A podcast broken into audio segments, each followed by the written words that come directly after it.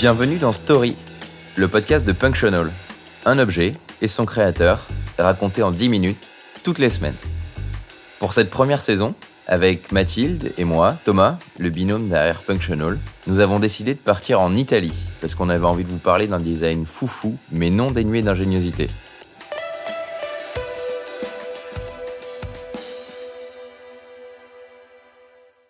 « 1,7 kg. C'est le poids de l'objet dont je vous parle aujourd'hui.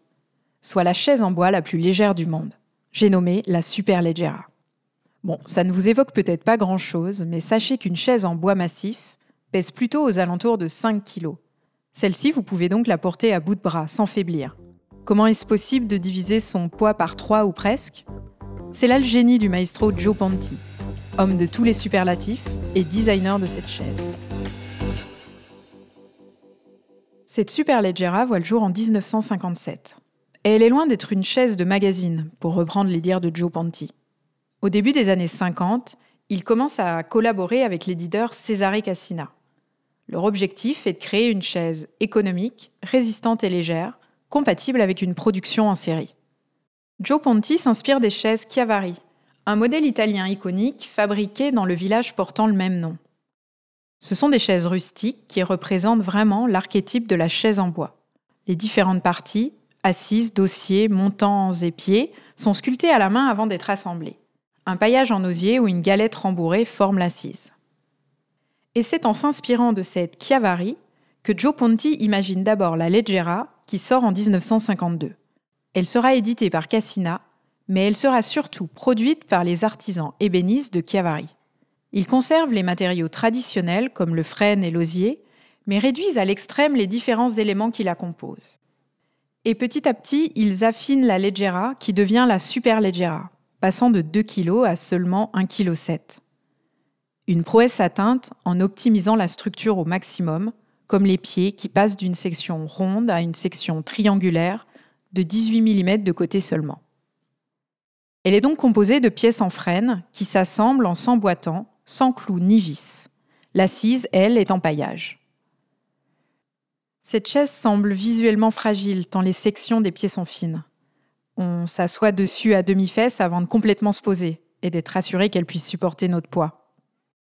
Je ne suis pas la seule à en douter, puisqu'à l'époque, certains remettaient en question sa robustesse, tant sa ligne fine et son poids plume surprennent. Qu'à cela ne tienne, les critiques n'arrêtent pas Joe Ponti, qui décide d'en apporter la preuve.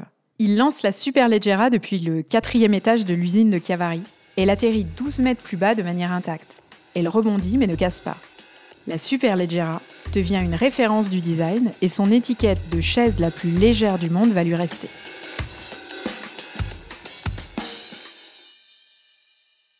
Chaise la plus légère du monde donc. Et pourtant, Joe Ponti voulait créer une simple chaise, sans adjectif ou superlatif. Il disait à son sujet Nous devons tendre, par-dessus tout, à une chaise à la fois légère et robuste, à la silhouette juste et au prix bas. Une chaise-chaise, modestement, sans adjectif, c'est-à-dire une chaise normale, naturellement simple et spontanée. Et ce qui nous fascine également chez Punctional, au-delà de l'étiquette qu'on lui a collée, c'est la démonstration de design parfaite de Joe Ponti. Il réussit à combiner le meilleur des deux mondes. D'un côté, l'artisanat, pour sa fabrication qui lui donne ce charme, ces lignes raffinées et cette finition, avec forcément quelques aspérités. Et de l'autre, l'industrie, pour l'optimisation et la recherche de la performance. Une chaise plus robuste tout en étant plus légère, de grande qualité et produite rapidement, mais à bas prix. Joe Ponti était persuadé que les deux secteurs étaient conciliables. Et il a eu raison. Il pose ainsi les bases d'un design industriel à la sauce italienne. La Superleggera est un très bon exemple pour illustrer les spécificités de ce design italien. Il est fonctionnel, dénué cependant du rationalisme strict d'un Le Corbusier ou Jean Prouvé, ou d'autres modernistes de l'époque. Point de machine à habiter, mais une domus qui sent bon la Dolce Vita.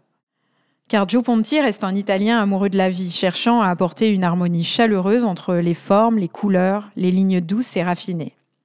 Il a montré une voix et une tonalité singulière qui va influencer les futures générations de designers italiens.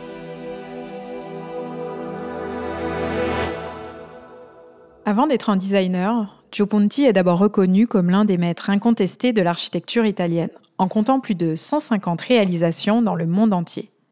Et si on ne devait en citer qu'une, ce serait le gratte-ciel Pirelli, à Milan. Une tour construite en 1960 et profilée comme une aile d'avion, qui est lors de son inauguration l'un des plus hauts édifices d'Europe. Mais il serait réducteur de ne le dépeindre qu'en architecte, d'autant plus que Gio Ponti aimait à dire qu'il était un peintre tombé amoureux de l'architecture. Il va plancher sur des aménagements d'intérieur, des céramiques et des objets décoratifs. Une approche de la décoration qu'il combine sans complexe avec l'architecture.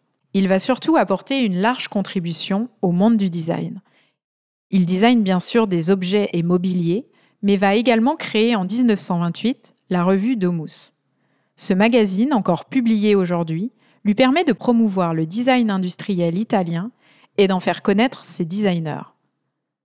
Il va aussi initier le Compasso d'Oro, la plus prestigieuse récompense du design. Une distinction que la Superleggera obtiendra lors de sa présentation en 1957.